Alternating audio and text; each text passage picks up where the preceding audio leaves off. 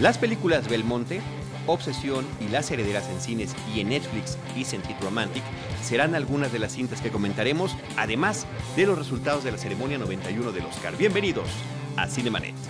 El cine se ve, pero también se escucha. Cinemanet. Con Carlos del Río, Enrique Figueroa, María Ramírez, Diana Gómez y Roberto Ortiz. Cine, cine, cine y más cine. Bienvenidos. Cinemanet. Arroba Cinemanet en Twitter, facebook.com diagonal Cinemanet, Cinemanet 1 en Instagram y Cinemanet 1 en YouTube son nuestras redes sociales. Yo soy Carlos del Río, les doy la más cordial bienvenida. Lo hago a nombre de Paulina Villavicencio, la productora general de este programa, y del equipo Cinemanet que en esta ocasión, salvo por Rosalina Piñera, los demás no están. ¿Cómo estás, Rosalina? Feliz nuevamente de estar aquí, sobre todo porque, bueno, pa han pasado los días y todavía seguimos comentando del, del premio Oscar y, bueno, de los, ¿no? de los estrenos que, que, están aquí en cartelera. Así muchas es. gracias. No, al contrario, a ti, Rosalina, muchas gracias por, por acompañarnos. Y hoy, Jaime Rosales, nuestro querido amigo, público relacionista, RH Media, lo vemos en cada función de prensa a la que vamos portando diferentes camisetas de, de, tu clientela. Exacto. Eh, también cinéfilo. Y eh, el más reciente ganador de la quiniela del Oscar que hizo Filmsteria, creo que la armó Alejandro Alemán como un día o dos antes de la ceremonia. Sí, la armó. Bueno, muchísimas gracias. Gracias por invitarme. No, gracias, Jaime, qué gusto. Eh, la armó Alejandro Alemán. Regularmente la página de los Oscars en Estados Unidos, eh, perteneciente a la ABC, uh -huh. te permitía a través de Facebook armar tu quiniela. ¿Qué sucedió esta vez? que sí permitió armar la quiniela, pero como regalaban un premio, como había un premio, la restringieron a los Estados Unidos. Por lo tanto, ya no pudimos participar ninguno de nosotros. Lo cual estuvo, perdón, chafísima, porque llevábamos años todos entrando a oscar.go.com, armabas tu quiniela, la vinculabas a tu Facebook, y entonces tus amigos que habían hecho lo mismo aparecían en un mismo eh, marcador, donde ibas viendo además en vivo durante la ceremonia cómo iban siendo sus aciertos o desaciertos. Entonces, aquí el gran desacierto es de, esta página, por haberlo restringido solamente a Estados Unidos. Seguramente había manera de que los ganadores de allá se llevaran sus 5 mil dólares y que no hubiera problema con el resto del universo y del mundo que queríamos participar allí. Sí, pero hubo restricciones legales, como estaban dando un premio en efectivo, como había cosas ahí medio, bueno, locales de los Estados Unidos, pues obviamente tuvieron que bloquear el acceso al resto de Muy chafa, la verdad que muy mal. Pero entonces Alejandro se puso la playera de superhéroe, Alejandro Alemán, el Salón Rojo, y armó una para Filmsteria en un sistema en el que nos pudimos inscribir más de 200 personas. Sí, eh, son archivos eh, a través de Google. Google uh -huh. te deja hacer un tipo de formato, tú metes opciones y se registró un montón de se registró un montón de gente. Afortunadamente participó muchísima gente en la en la en la promoción. ¿Qué fue lo que sucedió? que cada uno pudo tuvo cierta restricción de tiempo porque ya se venía la ceremonia, uh -huh. metió sus favoritas y pues este Ahí, ¿qué fue lo que pasó? Mejor cuéntanos tú, Charlie. Pues bueno, resulta que, insisto, participaron más de 200 personas, Rosalina, y de repente no había premio ni nada, era de amigos, ¿no? ¿No? Era de, bueno, bueno, al final sí hubo un premio que ya, ahorita vamos en orden cronológico. No había premio, era de amigos, era ver cómo hacer nuestra quiniela y demás, y este, resulta que al final, eh, con 18 aciertos, empatan dos personas. Y empieza a dar la noticia Alejandro por la red, pues Jaime Rosales es uno de ellos, y la otra persona que ganó es Andrea Marinier, que es mi esposa. Y que tal? desde hace lustros, en plural, lustros, año con año, desde que somos novios, después eh, pareja, después esposos y ahora padres, eh, me gana. Y me gana a mí y a los que han competido con nosotros, amigos, algunos colegas de cobertura de cine, tiene como sensibilidad eh, para, para calcular, ¿no? Conforme a preferencias, porque eso es de, no es de que tú digas como leo yo, que por eso mis quinielas son tan chafas, de que no, es que debería Gana ganar. la pasión. Christian Bale te gana la pasión, y no como Jaime que dice, pues esto es un, un tema que tiene políticas y que tiene predilecciones y demás, ¿no? Creo que el, el, simple hecho de estar de este lado, de este lado de la industria, no del lado del periodismo, no del lado de, de ser reportero, ni, ni siquiera de ser crítico de cine, que no lo soy, uh -huh. me da otro tipo de herramientas. Dividimos, se hace un análisis interno y además varias de las distribuidoras con las que trabajamos siempre nos mandan un pequeño reporte de qué es lo que podría suceder.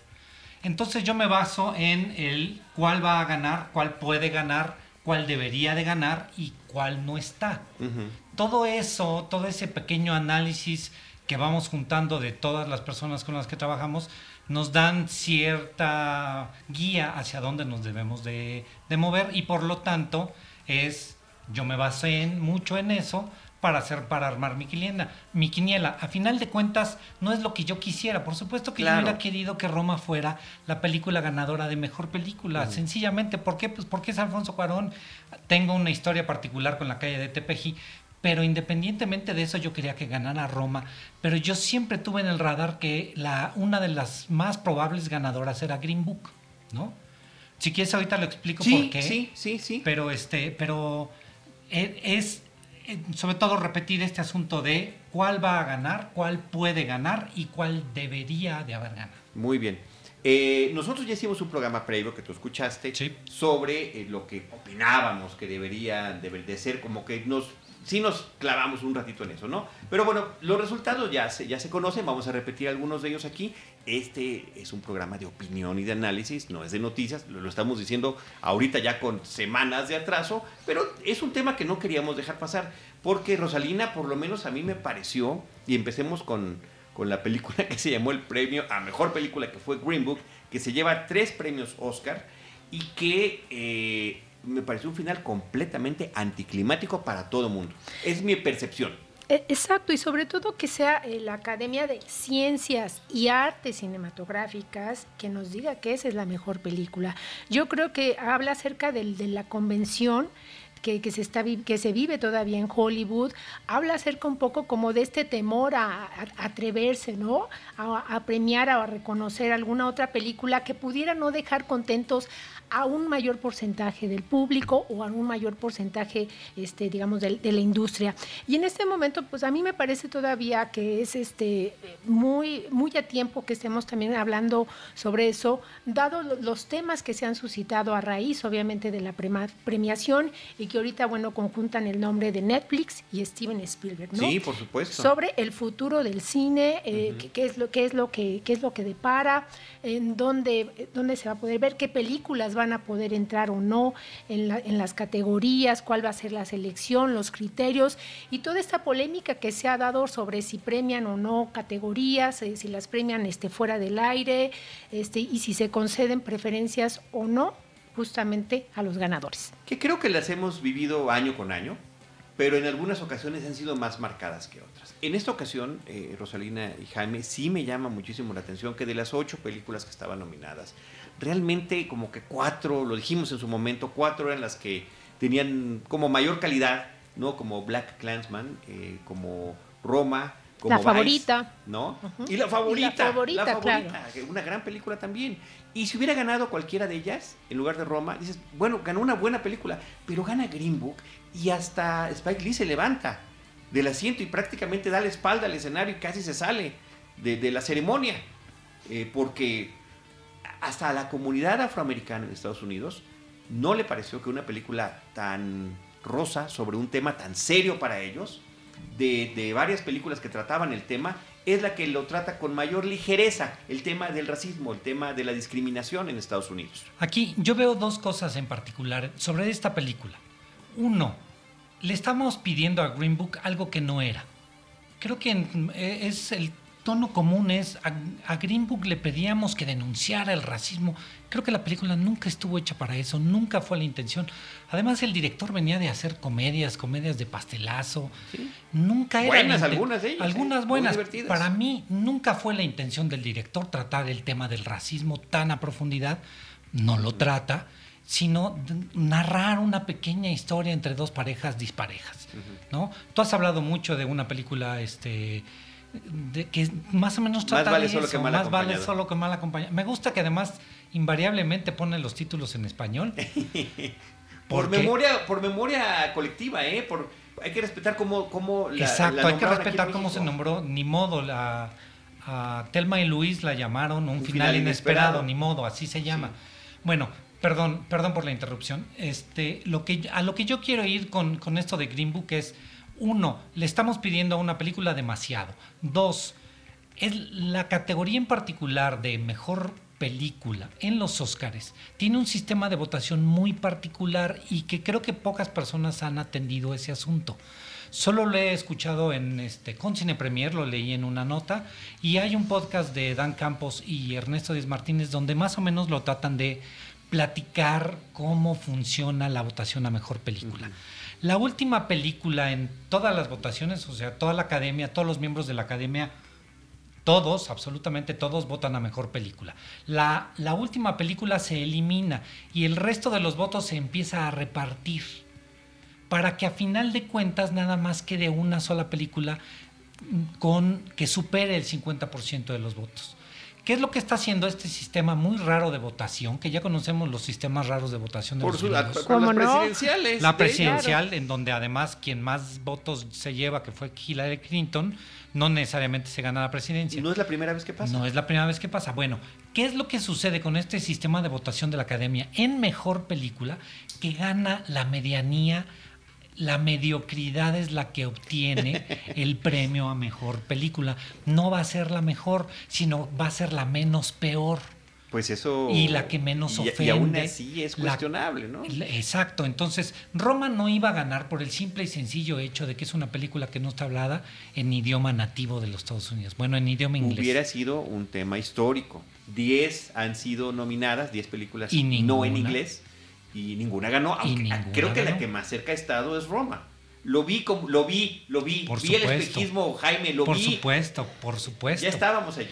Yo, y en este análisis que yo tengo, en la película que yo tengo que debe de ganar, debió haber sido Roma. Independientemente que fuera mexicana o no. Debió haber sido Roma.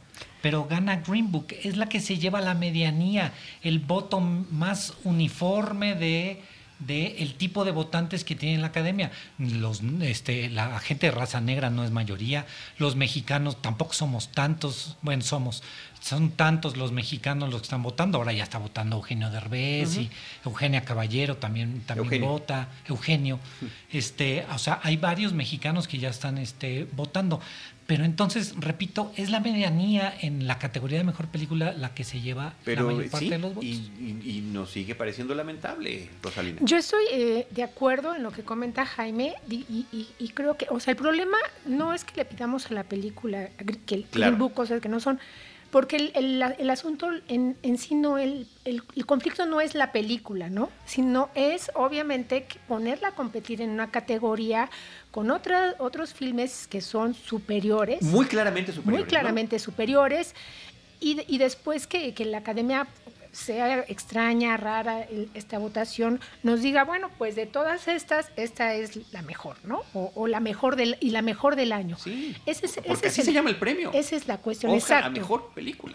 En, en lo práctico es la menos ofensiva del año. La más convencional, ¿no? La que siguió obviamente este, estos lineamientos que decíamos del, del final feliz, de que todo el mundo se va contento de la sala, se ríe, se divierte, porque el problema no es la película, No, no, es, es una, comedia, entretenida, ¿no? Y- exacto. y- y Cumple la- su función. Y el adjetivo que más se le ha eh, adjudicado es eh, complaciente. Es la más complaciente. Y lo grave son omisiones que películas como Si la colonia hablara, este quede Sí. fuera, ¿no? Sí. Como esta de Lynn Ramsey. Que es, Sí, este, claro, este. La de You Joaquín Never Really Here. Phoenix, ajá, que también este, quede fuera, y, o que de repente eh, se había abierto esta categoría porque de repente quedaban muchas películas de gran calidad fuera de, de- fuera de esta de la competencia. De repente quedan ahí unos huecos, no se incluyen estas películas, se y que les cabían, omite, porque es hasta 10, entre 5 y 10. Exacto, y en, to- en todo caso, yo sugiero, ¿verdad? Digo, no tengo voz ahí Adelante, en la Rosalina, academia, sugiere. pero ¿por qué no abren la de, la de la categoría de mejor película extranjera a 10 para que puedan tener cabida todos los filmes asiáticos, de- de- o sea, de, de- de la, de la región este de Medio Oriente, que están obviamente con, con grandes temas por compartir y que muchas veces se quedan fuera, o, o, por ejemplo lo que pasó con Pájaros de, este, de, de verano, De verano. ¿no? Que también quedó fuera. Sí, sí, que no, de verdad que Y no. son no- omisiones pues muy lamentables. No debe haber pasado eso, pero el, el hecho de que ganara Green Book eh, mejor actor de reparto parece que estaba ya, esto era inevitable.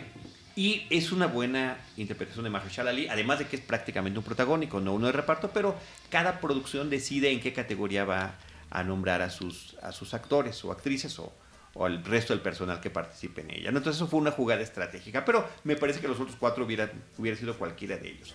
Ahora gana también como mejor guion, entonces ahí sí también me parece que mejor guion original, ¿no? Cuando estaba, entre otras, pues la favorita, ¿no? Este...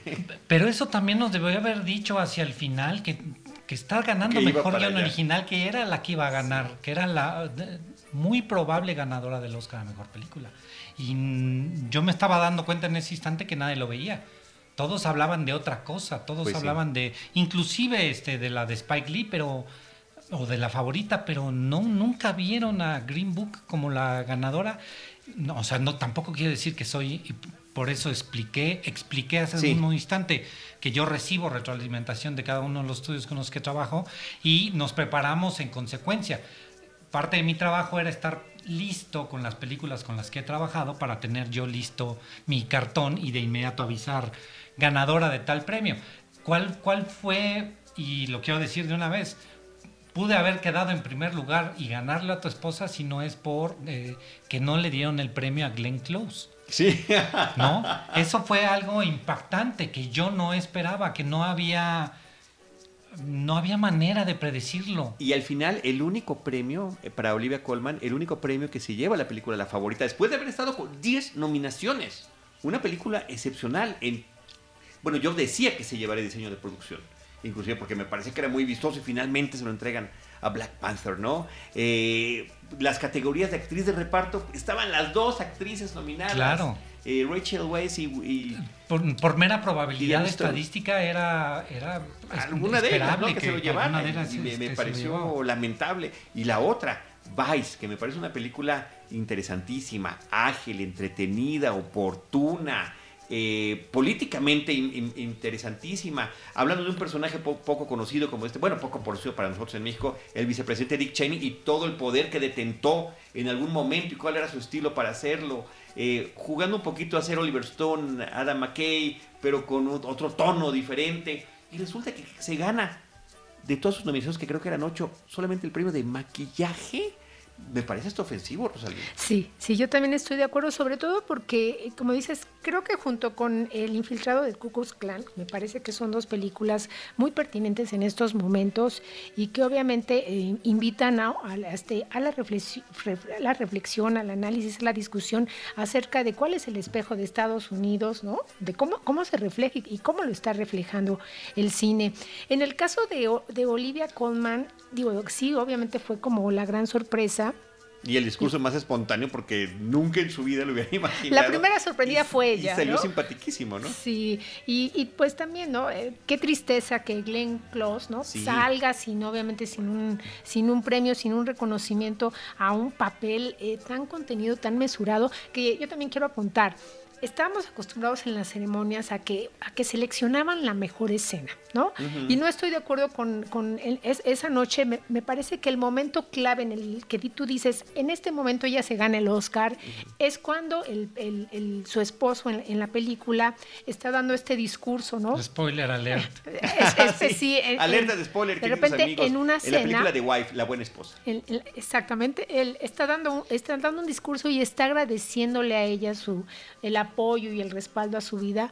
Y entonces tú empiezas a ver en su rostro eh, una, una secuencia que me, que me eh, remonta mucho a las relaciones peligrosas en esta secuencia final donde ella se desmaquilla y sale una lágrima que, ¿no? De repente vi a esa Glenn Close, ¿no? Esa gran, esa gran actriz, de ir, todas las emociones le van pasando por el rostro, creo que hasta le va cambiando de color, así un pequeño gesto en, en los labios, en, en, la cara, la furia, este, el odio, el enojo, la indignación, la venganza y dije, no, ese, es, ese Oscar es para ella. E, ese es el Oscar clip, además, ¿no? Exacto. Ese es el Oscar clip, la, escena que van a que van a escoger. Por, favor, por favor, no se pierdan. Eh, la buena esposa está de nuevo en cines.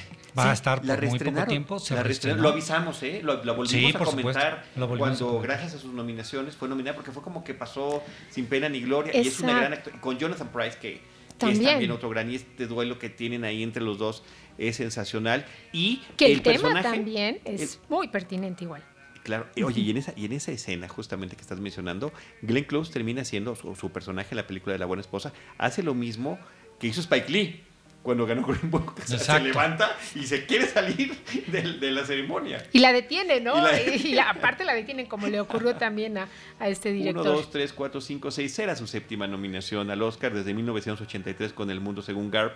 The Big Chill, The Natural, Atracción Fatal, Relaciones Peligrosas, que es esta que tenemos aquí en una memoria colectiva, ¿no? Una película de 1989. De ahí hasta el 2012, por la película Albert Nobbs, tuvo nuevamente nominación cuando hace este papel tan, tan interesante y ahora en esta película de The Wife, ¿no? Entonces, es una pena que una mujer con su trayectoria, en una, con una actuación que sí lo merecía, porque no era por trayectoria, era una, una actuación en particular esta sí, película. Ese, yo, yo quiero merecía. apuntar mucho, porque lo oí en el programa que tuviste el, sí. eh, la vez anterior. Tenías un señor que yo no sé dónde escriba, un señor Jorge Ávila, sí. que yo lo único que oía era una serie de imprecisiones que decía, todas apreciativas, todas siento, creo, sin un fundamento mucho más bueno, pero conciso. es un tema de opinión. Él tiene mucho tiempo en la, en la cobertura de cine, nuestro sí, amigo Jorge Ávila, ¿eh? de, de, diferentes medios. Y al contrario, yo lo vi con, con Lucy, sí es Lucy, ¿verdad? Este, de que ella, ella, ella estaba tratando de dar un contexto histórico. Linda de, Cruz. Linda Cruz, perdón. Uh -huh. Linda trataba de mucho más eh, acercarse a por supuesto que no es científica la forma de votar o las votaciones anteriores o las nominaciones anteriores. Y el mismo Enrique, lo mismo que hiciste tú, Charlie, trataban de dar más, más fundamento a cada uno de los argumentos, no, no nada más el pues me lates, yo siento. Eso, eso a mí me, me, caló y yo por eso también dije, yo necesito venir aquí a protestar mucho. Estos micrófonos están siempre abiertos. Muchísimas gracias, Charlie. Tampoco quiero echarle tierra a alguien que no, que en lo particular eh, yo no conozco. Nos, los vamos a presentar, no puedo creer que no se conozcan. Pero eh, además para mí es importante que, que veamos que sí hay cierta metodología, que sí hay consistencia, que es Hollywood premiando a Hollywood. Se nos olvida eso que bueno, este asunto también de los superhéroes, no sé si es un tema que en algún momento vamos a tratar. No sé si es de los superhéroes o, o, o, este asunto de premiar, por ejemplo, tantos premios a Black Panther, me parece que son tres los que se llevan. No, sí, tres. Tres premios que se lleva Black Panther: diseño de producción, vestuario.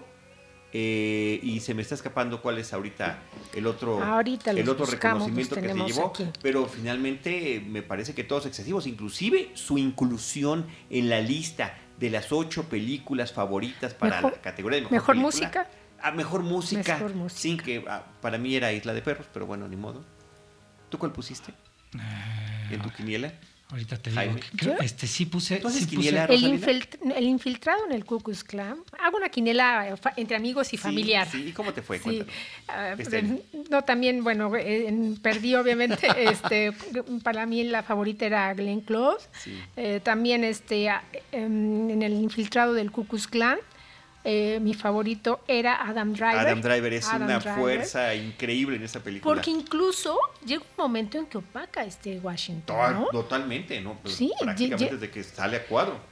Exacto, a pesar de que obviamente, bueno, eh, en, en, ciert, en ciertos momentos, eh, los, bueno, lo, los momentos más intensos corren a cargo de Washington, este hombre tiene una naturalidad. Los de también, ¿eh? Para mí son más intensos los de no, él, a, ¿eh? a, digo, a eso iba. Sí. Que, que tiene, tiene más, no o sea, o sea, digamos, en, en, el planteamiento de la película, obviamente la acción, ¿no? Toda la parte esencial está en la parte de Washington, uh -huh. pero cada que aparece Adam Drive, no, no, no. Bueno, hace de, por la, no importa que si es la escena del desayuno, lo, lo, más sutil, el gesto, tan solo el pedirle la cámara, ¿no? De no me toques, este, ¿no? no, no sí. Cuando le va a tomar, les va a tomar la, la foto a, a, a, los tres, este, a los del Ku Klux Klan es de una sutileza y una naturalidad, bueno, cautivadora. La enseña, la escena esa de enséñame el pene para sí, ver claro, que no, que para no, que no seas para judío. ver que no eres judío. Se me hace que eres judío, ¿no? Sí, sí. Bájate los pantalones. Bájate los ¿Qué, pantalones. ¿Qué, qué quieres verme, no? La es... más tensa, de la, yo creo que de los momentos más tensos de la película.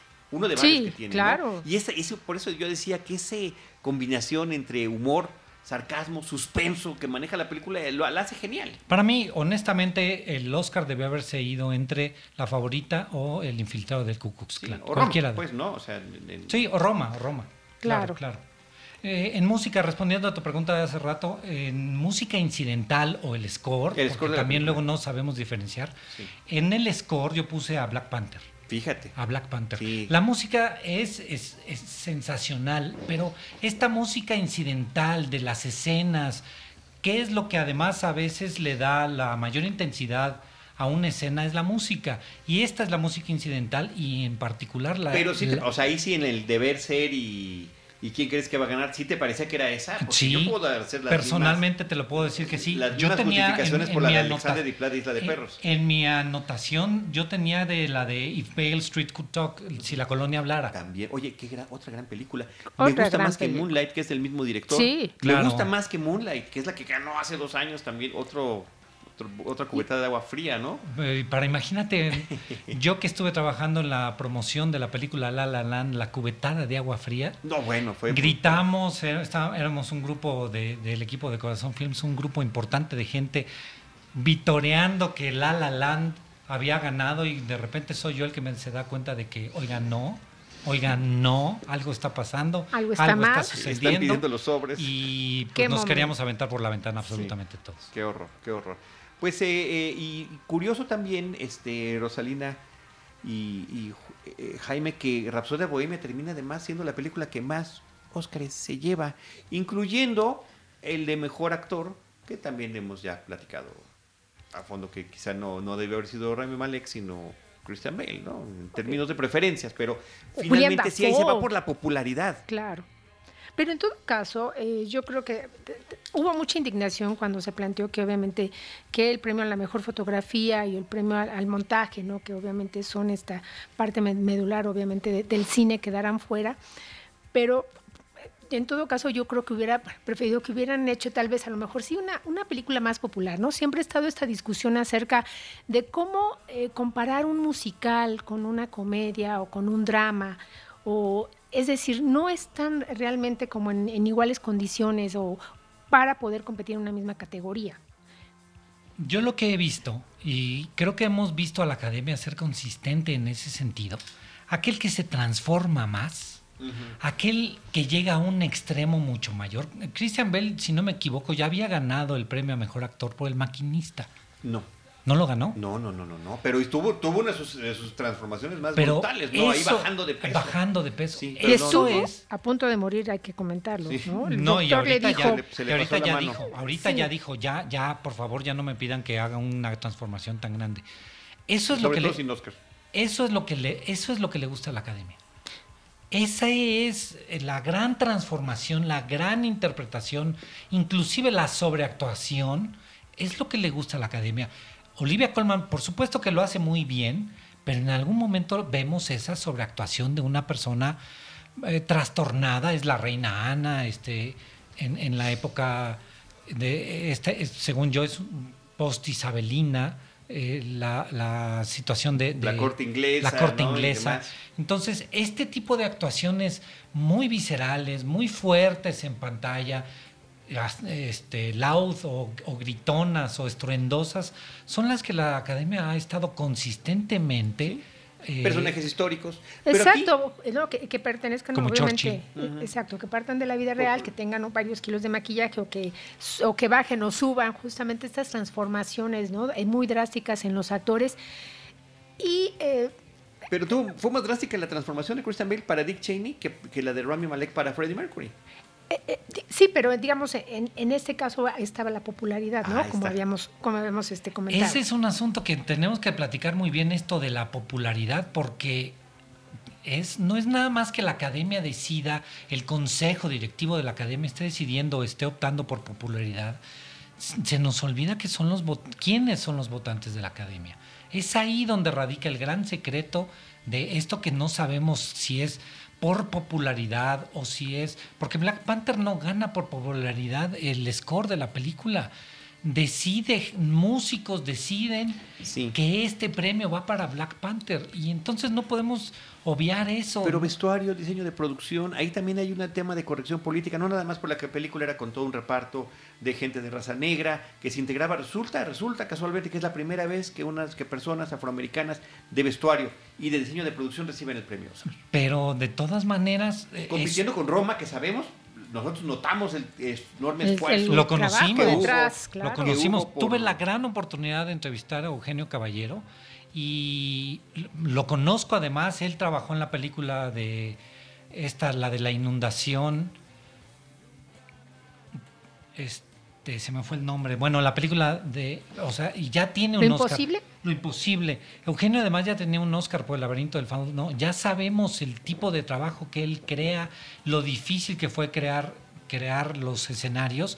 Hay esta gran controversia con, con Black Panther de que parte de la película está filmada este, pues con fondos verdes, ¿no? Pero otra parte no. Y entonces, y, por supuesto, la señorialidad de los, de los vestuarios para reproducir Wakanda. por eso, para mí es muy importante hacer ver eso.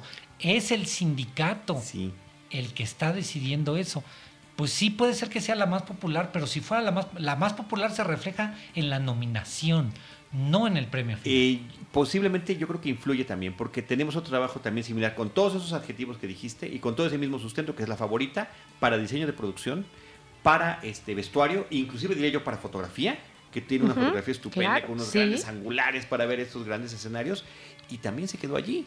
Porque, porque al final de cuentas, eh, ya iba a hablar como broso, ¿no? porque es más popular. La otra la vio más gente, ¿no? Más gente vio Black Panther que más que, gente que vio la favorita. Hasta de los sindicatos, ¿eh? Seguro, seguro. Perdón, pero el diseño de producción de la favorita tampoco es tan espectacular. Es una sola locación.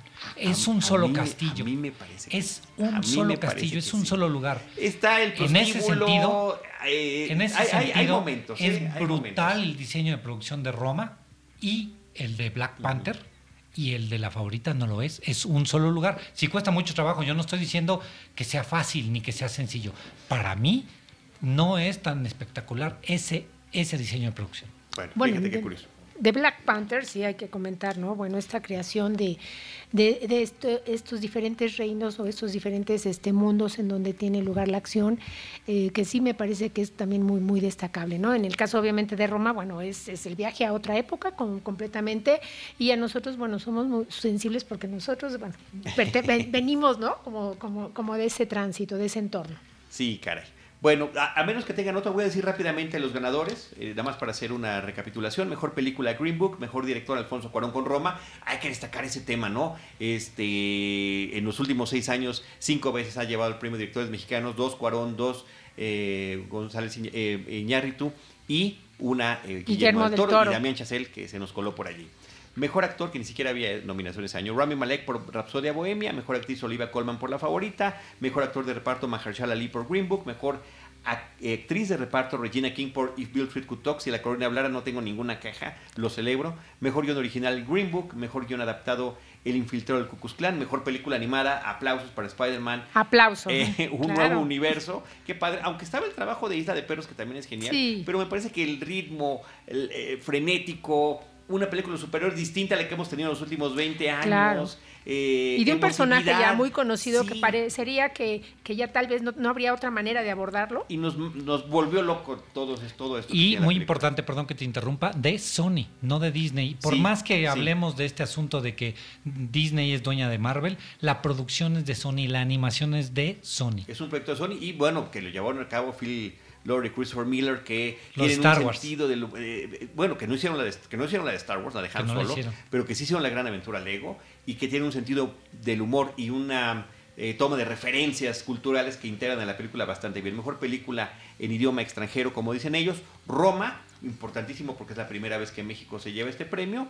Mejor película documental Free Solo, que continúa en cartelera y además Nat la está exhibiendo. Mejor corto documental eh, Period End of Sentence, que es, de Netflix, está disponible en la plataforma y que, este, pues, que la podemos ver todos, ¿no? Mejor eh, película live action Skin, una película también que habla sobre el racismo eh, y sobre la paternidad. Mejor cortometraje animado, otra decepción horrible que va o la más popular. Otra vez, este Jaime, la que más gente conoce. Yo sí me eché y pude ver, están en, están en YouTube disponibles las cinco películas animadas. Cuatro días tratan sobre los temas de la paternidad de diferentes maneras. Y Late Afternoon, que habla sobre una enfermedad como el Alzheimer. Y One Small Step, eh, sobre los sueños infantiles. Eh, me parece que son infinitamente superiores. Mejor eh, score original, Black Panther, el score de Ludwig Göransson, que es de Suecia. Mejor canción original, creo que no había dudas, ya la sabíamos desde antes. Shallow y la interpretación que dieron.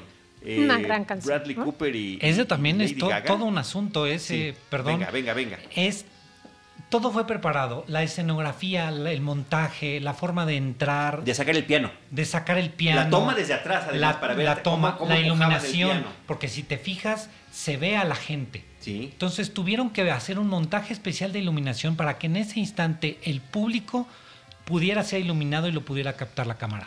Todo, absolutamente todo. Y que estos hombres que empujaban el piano se vieran como sombras, ¿no? Padrísimo. Todo lo hizo Bradley Cooper todo ese montaje y toda esa preparación la estuvo haciendo y la estuvo trabajando él desde una semana antes. El simple hecho de que ellos estuvieran cantando codo a codo en el piano y que todos nos memes y que la y que todos nos la creyéramos de que estos dos van a acabar juntos y todo lo ideó Bradley Cooper. Eso no se nos debe de olvidar porque no son pareja, por lo pronto no lo van a hacer. Él está muy feliz con su novia, está muy guapa la novia, pero no Sí, pero está padre em, emular lo que, lo que refleja la no película. La está padre, me, gustó mucho. Y yo dije, en ese momento hasta tuiteé, quien, quien tenga alguna duda que esa película va a ganar después de esta interpretación, olvídense. Al contrario del primer eh, número musical de Bohemian Rhapsody, desangelado, sin chiste, el cantante honestamente a mí sé que venía de un programa de concursos. No, y es el que va a estar en la gira con ellos, ¿no? Realmente era también mm. promoción de este asunto. Parecía que empezaba, una ceremonia que parecía que empezaba, o que agarrábamos ya empezada, ¿no? E, exacto, a mí me dio justamente esa impresión. De repente dije, oh, tengo dos horas aquí esperando y, ya, me lo, ya me perdí la primera parte porque estuvo a medias y sí siento que no transmitió.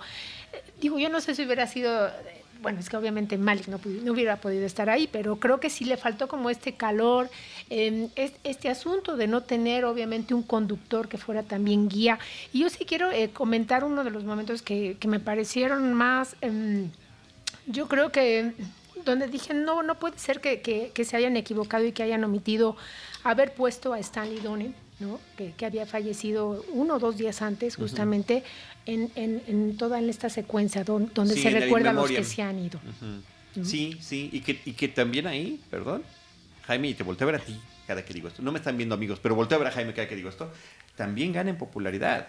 La gente aplaude más cuando reconoce justamente pues, cuando sale quién quieres este pues Stan Lee que, que, cualquier otra de la gente que ha trabajado en el cine que tuvo importancia en diferentes áreas del, del quehacer cinematográfico. ¿no? creen que están listos para el siguiente número de Oscars? Es que, mira, fue antes. Porque es periódico. Pero debió haber entrado justo porque murió antes de la ceremonia. Ahora, tú, por ejemplo, que sabes el trabajo de edición, ¿cuánto tiempo te lleva poner cinco segundos de su imagen e integrarlo Al, al, video en, los sistemas de edición que se utilizan ahora? Ahora se puede hacer, pero ya te estás brincando unos pasos. Quiero pensar que nada más, porque además no me acuerdo si el In este, habla del año calendario exacto 2018. Normalmente va de ceremonia a ceremonia y por eso se hacen estas observaciones. ¿De ceremonia a ceremonia? Sí. No, de año, año con año. no, porque como No, de hasta el 31 de, diciembre, en, no. En uno o dos meses pasa todo, tristemente, ¿no? Claro, y no, y lo vimos. Bueno, ¿Algo más? Bueno, sobre todo porque bueno, es una figura que es emblemática justamente, tan solo con esta con una película cantando, bajo la lluvia, aunque no hubiera hecho más, con esta película ha logrado como pues el término de ley. Pero claro, claro, pero, con, esa ya ya es, reconocido y marcó por supuesto a, la meca del, cine que era año con año pasa eso ese, ese tema de las omisiones de personajes importantes que no fueron recordados en In Memoria, que justamente de eso se trata. Y deben de cuidar más porque entonces de repente nos dan una imagen como de una academia que insensible o, de olvidos, ¿no? De cómo se, cómo lo olvidaron, cómo no lo incluyeron. Sí.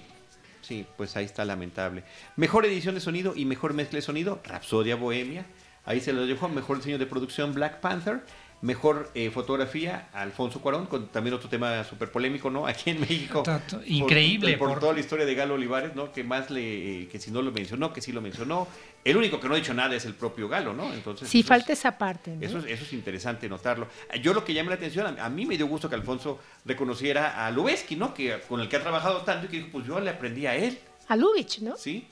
Pero sí vemos al chivo, sí estamos viendo el trabajo de Galo quiero recomendarles que vean El vigilante. no, es, bueno, También, sí, por supuesto, la película El Vigilante, claro. porque ahí es donde vemos eso que se vio en, este, en Roma, lo estamos viendo en El Vigilante, pero creo que es muy importante que veamos las investigaciones que han estado haciendo un sitio que se llama Zoom F7, que tiene su propio canal de YouTube. Sí. Es, es muy puntual en los aspectos de, de- de lo que, de lo que hizo Galo y de lo que no hizo Galo, y también el trabajo de Jessica Oliva en Cine Premier. Sí, ese video me parece además que es, es el único que les conozco a ellos, no, no los he estado siguiendo, pero me parece que está muy bien documentado porque Exacto, no te dice de dicho, sino que te pone los, los- las situaciones de entrevistas donde el propio Alfonso Cuarón lo menciona el tema, ¿no?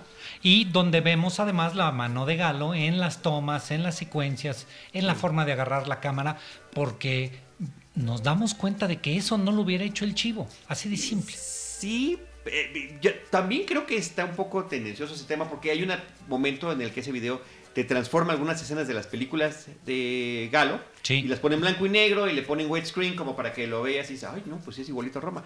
Pero recordemos también lo que ahí mismo aparece que dice Alfonso Cuarón en algunos de los momentos y yo, Claro. yo le di este, elementos para que me ayudara con la cámara con juguetes que él jamás había tenido antes, ¿no? Sí, sabemos, y eso yo lo sé, por supuesto es un chisme, es, es, es de oídas. Es un chismesote. Es un chismesote. Yo sé de buena fuente de que Galo de repente se podía quedar chico en algún momento, en alguna de las escenas, poco propositivo.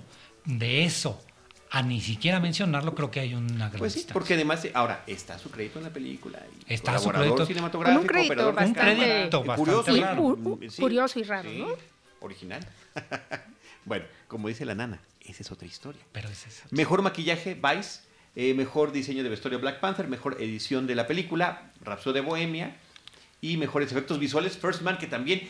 Películas como First Man de Damien Chazelle, El primer hombre en la luna, que se terminen llevando nada más un premiecito. Ahí, hablando de las omisiones que tú lo decías al principio Sí. de charla, Sí. bueno, de, la de Claire Foy y, y- y First Man en varias más, me parece que es una película importantísima. Que tuvi- sí, que tuvo que estar justamente ahí también entre las candidatas. ¿Qué película tienes tú, o- eh, Jaime, o tú, Rosalina, que hayan dicho esta no tuvo ni nominaciones? Yo, por ejemplo, pienso ahorita rápido así de, de, pronto en La Mula, ¿no? De, de Clint Eastwood, que es una película que me gustó mucho y que creo que pudo haber figurado en más de una categoría, ¿no? Creo que más que películas, creo que creo, hay que hablar de personas. Ethan Hawke en First Reform. Sí, cómo no, gran actuación. Gran actuación, que además es una película que ya está disponible en DVD, que no se exhibió en cines. No se va a exhibir en cine. en No se va a exhibir. en- ¿Seguro? Seguro porque yo ya la estoy vendiendo en DVD. Ok, Ni siquiera en Blu-ray. Ah. En DVD la estamos promocionando a través de Universal Video. ok. Qué, Otra. qué lástima, yo pensé que sí llegaba. No, Joaquín no llegaba. Phoenix. de, de- de Paul Schrader. Joaquín Phoenix, Creo que también Sí, debió haber no. estado ahí en la Y- selección. Tony Collette en Hereditary. Es, oh, Sí, exacto. como- bueno, la, la película. es- La película. La Toda la película, película. este, el guion, ella. Sí, estoy No. completamente de acuerdo. Tengo aquí en mi propia lista de algunas de las de las que no estuvieron nominadas, Elizabeth de Vicky por Widows, por Viudas, eh, Blind Spotting por guion, tal vez, um, Minded the Gap por edición, son las que yo tengo, te digo, en mi acordeón, claro. En mi que- acordeón Claro, claro, que no llegaron. eh, que no llegaron, el score también de First Man que no llegó. También, ¿no? también. En diseño de producción no estaba Isla de Perros. Isle of Dogs no estaba en diseño No, de pues nada más, nada más tenía una, una nominación como Entonces, mejor película. es- ah, bueno, y, la de, y la de música. Oigan, este, Sí. mejores efectos visuales, me llama mucho la atención y me da mucho gusto que se termina llevando los efectos una de las películas que menos vistosa era en términos de explosiones y personajes digitales y, creo que es uno de los puntos fuertísimos de varios que tiene la película First Man que, que no parece que los tenga, que eso es bueno. Que no parece que es un efecto Sí. especial y que te la compras, ¿no? No hicieron realmente que ondeara la viendo bandera. este viaje- Sí, claro. Y es, es que en cierto momento política. incluso tiene un tono como documental, ¿no? Sí. Me parece que ahí confluye entre la ficción y el documental. Y yo también estoy de acuerdo acerca de- de- del, de- del score, que en realidad es sumamente emotivo. Eh, de hecho, tú puedes poner desde el principio, digo, todo el score completo y es como una sinfonía, ¿no? Es una sinfonía que te va llevando con todas las emociones y que tiene es- este, eh, em, este leitmotiv, ¿no? de que, sabes en qué momento le está viviendo el duelo y justamente compaginar un, eh, un, un, evento histórico, obviamente de, de tal trascendencia, con un evento personal que lo ha marcado. Eso es genial en la película, porque creo que primero que nada no lo sabíamos. Es, es exacto. No, no, es algo así como que. Aunque estuviera en una novela y aunque supiéramos que llegó a la luna. Sí, claro, y que sepamos las palabras que dijo cuando se echó ese brinquito. E, exacto, ¿no? Y entonces ya todo toma como que otra dimensión y una dimensión sumamente humana, ¿no? Si ya era un salto, un gran salto para la humanidad haber llegado justamente a la luna, me parece que, que lo hace más humano, justamente. Que este hombre haya sido el, elegido y el que lo haya logrado. El elegido y que tuviera esta carga em, emocional, ¿no? Este momento en que abre la mano en el cráter, para los que no lo han visto no digo nada, pero que tiene que se vincula justamente con este duelo personal. El duelo que está viviendo el sueño que tiene, porque este asunto de que siempre lo vemos atisbando a la luna desde diferentes puntos de vista, que me parece que es bellísimo, y la relación de pareja y el apoyo incondicional de su esposa por ese sueño, me parece que es una película redonda. Pero esa frase de son unos niños, no controlan nada. No, no tienen controlado nada. Todo se les puede ir este, a la basura en un instante. No, para mí eso también es... La fragilidad que se vive, ¿no? La, que tú dices, esta cosa se va a desarmar. Sí, por supuesto. Se va a desarmar en cualquier momento. Y sí, yo creo que en ese sentido me parece que de repente rompe un poco el halo romántico que hemos visto en otras películas como este Apolo, que a lo mejor se maneja bien el suspenso y todo, pero este tono documental donde te dice, a ver, no fue fácil, hubo gente que se murió, este, era muy, muy arriesgado meterse, se podían quemar, podía ocurrir esto, podían haber no llegado y que pasaba y qué sucedía, ¿no? Realmente le quita como todo este asunto como eh, de dulce y de la gran hazaña para ponerte en la, con los pies en la tierra. Un realismo inusitado para un tipo de película como esta. Exacto. Sí, qué pena. Pues ahí está. Este, ¿Algún comentario final que no hubo host, que no hubo anfitrión? Que no hubo host, pues parece ser que estuvo bien. En se notó, ¿no? ¿no? se notó. De repente las tres hosts de las, las tres mujeres del arranque maravillosas y ellas se quedaban, no había ningún problema. ¿Qué fue los... Poller, eh, Tina Fey y, Maya Rudolph. Y Maya Rudolph. Que, quisiéramos ver esa relación de Maya con su marido, es extraordinaria. Pero a lo que me refiero es... Bueno, la vemos en la gran aventura Lego 2. Ah, fíjate que no la he visto. Ah, pues ahí sale. Eh, ¿qué, ¿Qué es lo que sucedió? Que esta ha sido una de las ceremonias de entrega más cortas de la historia. Yo me acuerdo que yo terminaba después de las once y media de la noche sudando, porque tenía, tenías que escribir textos, tenías que lanzar fotografías, lanzar tweets, y te estabas cuatro horas y media, casi cinco horas sentado en el sillón y no, casi no podías ir al baño porque además los mensajes comerciales los usas para este para preparar tu siguiente tweet y estar listo para ver si tu película gana. Creo que eso fue muy importante, que esta, esta ceremonia en particular haya sido de muy corta duración. ¿Era uno de los objetivos? Sí. ¿Lo lograron? Lo lograron. Y el otro era recuperar rating y también lo lograron. Lo lograron, pero es una de las eh, ceremonias de más bajo rating de la historia. lo que pasa es que la anterior fue muy mala. Sí, pero pero no perdamos de vista también que está cambiando la forma de ver televisión y lo dijimos en el programa y el público, ¿no? Que, está viendo la ceremonia también. Es que antes, lo, lo, decía Linda en el programa pasado sobre los Oscars, antes era la televisión y si acaso ya cuando empezaron los teléfonos celulares y demás, ya empezabas a tener como una segunda pantalla, el teléfono, la computadora o la tablet. Ahorita es al revés. Lo que está de fondo es la tele y tú estás clavadísimo ahí, la gente está clavadísima en, en las redes. En, las redes, ya sea memes o sacando la información o personalmente te, tengo que decir que la televisión era mi tercer pantalla. Eran la computadora, el teléfono y la televisión un poco allá, un poco a lo lejos, atrás, medio oyendo qué era lo que estaba sucediendo. Ese es otro asunto que yo también quería platicar. la transmisión de televisión abierta en México, yo no la vi personalmente, no puedo juzgar algo que no vi, pero de gente en la que confío y todos han referido la terrible transmisión que tuvo Televisión Azteca, con gente inclusive que se supone sabe de cine como Esteban Macías, preguntando cosas absurdas en la alfombra roja, eh, dando unos comentarios fuera de lugar, Facundo en una ceremonia de entrega de los Óscares. Si de por sí tenemos miedo de que la gente no está yendo al cine, si presentas eso en el momento de una transmisión, pues mucho menos la gente va a estar viendo escenas, perdón, entregas de los Óscares. La otra opción era verlo a través del cable, a través de TNT. TNT, tenía la opción de verlo con el audio en español, con, con Rafael Sarmiento y con otras personas que siempre están tanto en la alfombra roja. Esta chica Echeverría y el, el, eh, argentino, se me olvidó su nombre, muy difícil de pronunciar. Sí, que, lo, que más o menos lo hacen bien al momento de las entrevistas. lo, hacen, bien, lo hacen bastante bien, pero además tenía la gran opción de omitir los comentarios en español. original. Yo entiendo que hay gente que no sabe inglés, pero creo que con lo que te está entregando, con el súper que te entrega la televisión, te vas dando perfectamente bien cuenta de qué es lo que está sucediendo y no necesitas una traducción simultánea. Y luego en repeticiones ya las, ya las presentan con subtítulos también, que es, que es una opción adicional. Bueno, pues ahí está. Y yo nada más un último comentario que me llena de mucha nostalgia, porque en anteriores este, ceremonias eh, había de, repente estos videos, ¿no? De, donde a veces nos explicaban, por ejemplo, en qué consistía eh, la edición del sonido, o que seleccionaban, incluso tú veías los mejores fragmentos de las películas que competían, ¿no? O, inclusive históricas, ¿no? Exacto, ¿no? Como este, este homenaje y el cine musical, o, o, se le, o había una, la elección de un tema y a partir de esto se, se rendía tributo, obviamente, al cine de antaño hasta nuestros días. Pero eso nos hacía unas ceremonias larguísimas en donde eso era muy padre para nosotros los cinéfilos, pero no para el gran público masivo.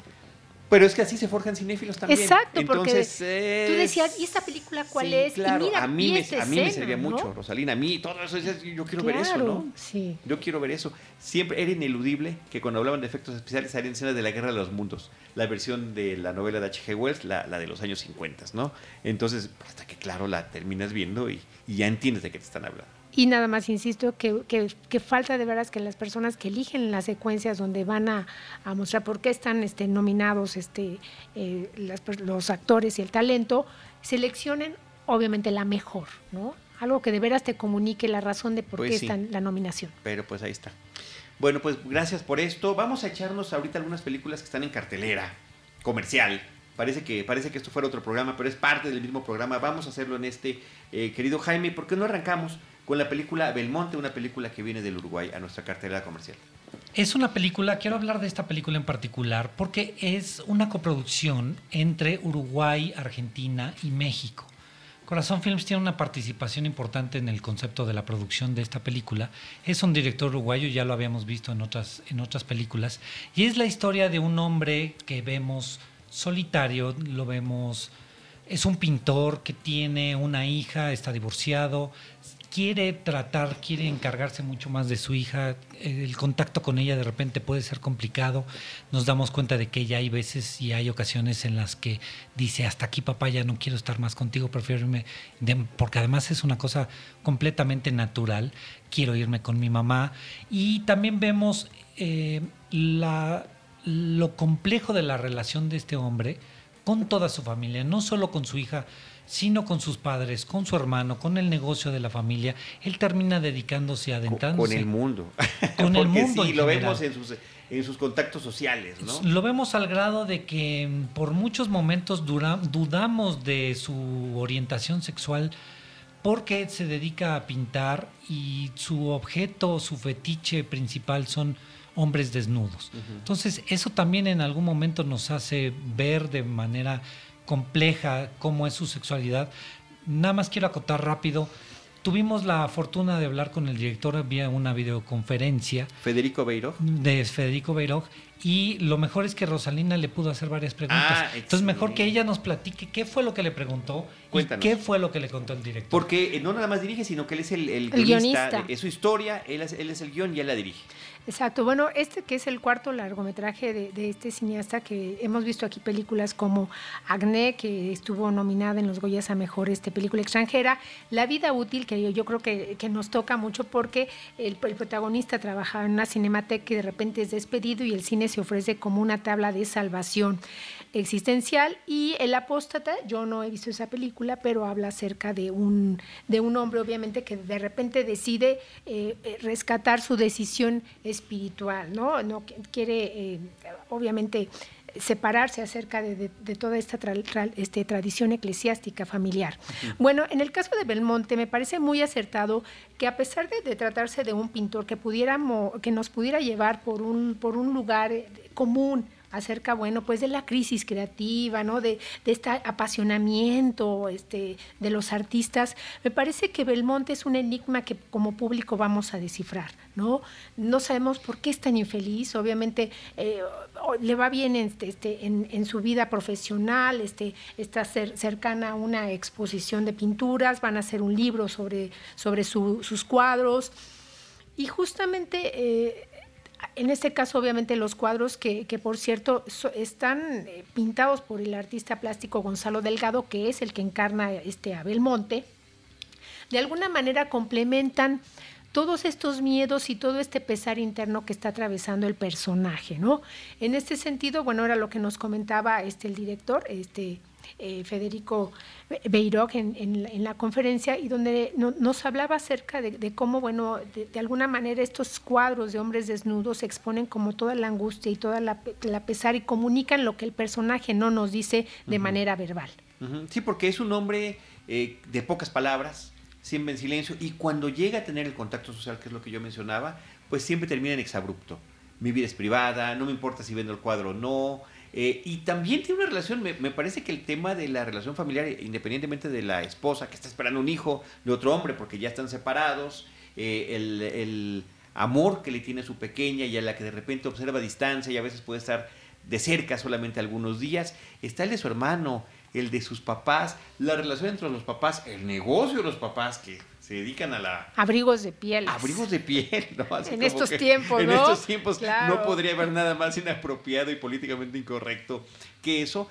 Y también, incluso de la preferencia sexual del padre, ¿no? O sea, es un sinfín de... que a mí me queda la idea de que estamos viendo pedacitos de que cada historia podría ser una película. La historia del papá y el amigo podría ser una película. La historia del negocio de las pieles de piel en este siglo me podría parecer otra película el hermano, que también lo vemos ahí en dos, tres escenas nada más, eh, eh, que a pesar de que se ve, porque hay un, hay un, no voy a decir de qué se trata, pero hay un, un tema en una escena inicial de la película que se ve que se tienen una confianza absoluta, pero que eso no significa que se lleven en el mejor de los términos. También hay un tema ahí, entonces, como que son fragmentos, ¿no? De su vida que vemos y que se nos escapan al final de cuentas todos pero que, hay a partir justamente de esos fragmentos y por eso este tipo de películas me, agradan mucho porque permiten justamente al espectador ir, ir, ir vinculando, ir creando como cierta eh, relación, ir analizando qué es lo que le está ocurriendo al personaje sin que nos lo digan de todo, ¿no?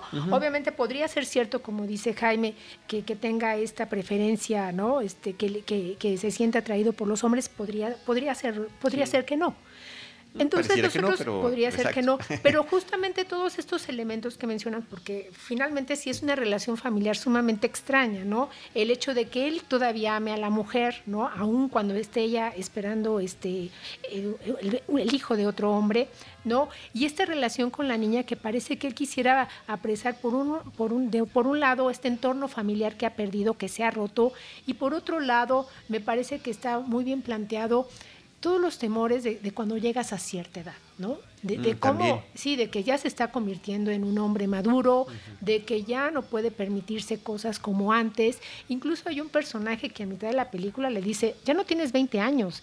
Y vemos cómo él, obviamente, en ese momento le le la sensibilidad, ¿no? Porque entonces encontramos otra, otra de las pistas que nos permiten indagar más en Belmonte. Oye, va a ser mi referencia a Spike Lee. Y entonces como Spike Lee se levanta y se va. casi, sí, digo, se enfurece, le, duele y tú encuentras, ah, uno, uno, algo de lo que le está pasando a este hombre es que no está asimilando bien, obviamente, la edad ni los cambios de la vida, que, de lo que está ocurriendo alrededor, porque eso es, eso es lo que me llama la atención. De repente decías, él de alguna manera eh, no, no, no, no, tiene una evolución tan marcada, pero en realidad lo que necesitamos entender es todo lo que está atravesando de manera interna y que tiene que ver con todos los personajes que le rodean, que están viviendo cambios importantes en vida. Y, y otro personaje ahí genial y otra historia que se me antoja para otra película es la hija, que es encantadora. Sí. Y el amiguito de la hija. Su primer eh, eh, amor. Sí, hombre, qué, qué bonita historia es esa, ¿no? Y hay una escena muy bonita cuando se lo presentan al papá. Ahora me gustaría tal vez resaltar también e, este asunto eh, onírico que mencionaba también el director en la entrevista, en la videoconferencia, y este toque en, varias secuencias donde está el surrealismo, ¿no? Que obviamente eh, nos permiten de alguna manera también tener este perfil acerca eh, de un artista en este proceso creativo o un ser humano, un hombre en un proceso de escape mental. Y su diálogo interno. Exacto. Es parte de su diálogo interno donde él se burla de sí mismo, ¿no? Inclusive.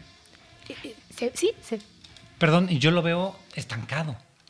Él es el único estancado durante toda la película. Oh, ¿Tú crees? Yo no veo evolución en él. Tal vez un poco al final y por eso también se presta a interpretaciones. Nos decía el director, el asunto sexual para mí no es tan tan relevante, no me importa decir si es homosexual o no lo es, sino todo lo que lo afecta en su vida diaria vemos encuentros con mujeres durante no, la película. a mí ni siquiera se me ocurrió, o sea, que, porque pinte eso fuera homosexual, no, inclusive veo unas escenas medio de humor, este, eh, muy ácido al inicio de la película, ¿no? Cuando él está parado junto a uno de sus cuadros, eh, se, mezcla con el fondo, ¿no? Entonces pareciera que parte del cuerpo del cuadro es de él en ese momento, o la respuesta que le da a un posible comprador. Y Oiga, pero este cuadro parece incompleto. Bueno, termínelo usted en su casa. y que llama la atención lo, que decía, que en este caso, obviamente, la imagen justo en la secuencia inicial, cuando está con esta este mercader de, arte, que se le está mostrando los cuadros sobre los que están dignos, digamos, de, venderse en ese momento, y él se está exponiendo, ¿no? Como si él fuera el cuadro. y, si tú ves la imagen que está atrás del cuadro, vamos a ver este un hombre que tiene el agua al cuello, ¿no? Entonces, obviamente, esa es una, una metáfora, ¿no? Que nos indica exactamente pues, qué, es lo que está pasando en, este, qué, cuál es la sensación de Belmonte. Pues vayan, yo recomiendo que vayan a ver Belmonte, va a estar en la Cineteca Nacional, en Cinépolis Interlomas, en algunos Cinemex y en el Cinema IFAL. Hay una secuencia que a mí en particular me llama la atención, no voy a decir en qué momento eh, sale, pero eh, a mí se me imaginó mucho eh, a las tres caídas ¿no? de, Semana Santa, donde él va en la, va en la calle y va cargando un cuadro, ¿no?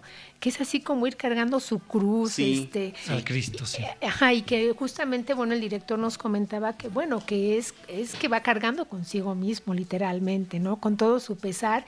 Y como decía Jaime, que yo también estoy de acuerdo, que le cuesta mucho asimilar el cambio, ¿no? y que como un, como un personaje no resulta eh, atractivo, y que algunas veces al estar cargando su propio peso puede hacer puede ignorar lo que está sucediendo a su alrededor, ¿no? Como sucede también en alguna de, las escenas de la película. Exacto. Entonces sí, interesante y, efectivamente eh, el, centro de la película es este hombre, ¿no? Y, su enigmática mirada y su perenne tristeza que, está presente en, en, su expresión en todo momento. Bueno, pues ahí está Belmonte en nuestra cartelera, en tanto cultural como comercial, ¿no? También está en salas comerciales. Exacto, en salas comerciales. Muy bien. Yo quiero platicar brevemente una película que se estrenó hace algunos días ya.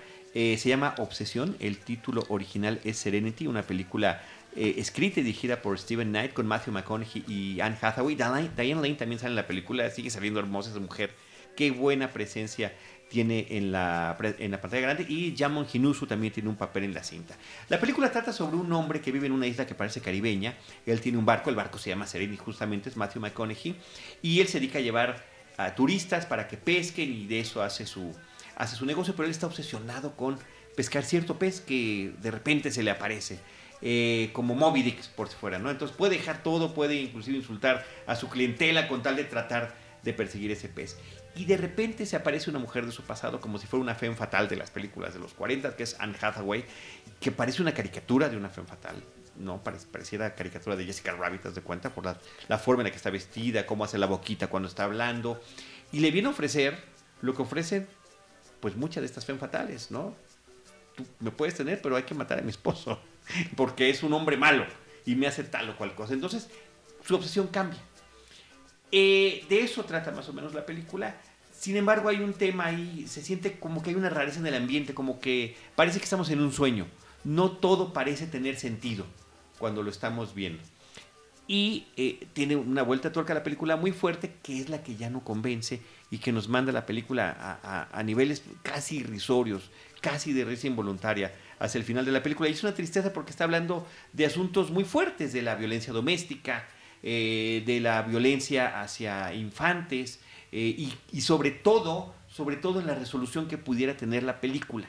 Entonces, eh, pues me queda una, impresión de, de una película que aunque el director tiene experiencia, pareciera esos esfuerzos como universitarios, ¿no? De, de tener una película con muchas pretensiones y que al final de cuentas pues queda en una superficie, literalmente hablando de que todo sucede en el mar y en una isla, en, la mera orillita, ¿no? en la mera superficie. Lo único bueno que me dejó esta experiencia de ver, de ver Serenity es que me acordé de otra película con Matthew McConaughey que, que es del 2001, que me parece que está muy olvidada, Frailty.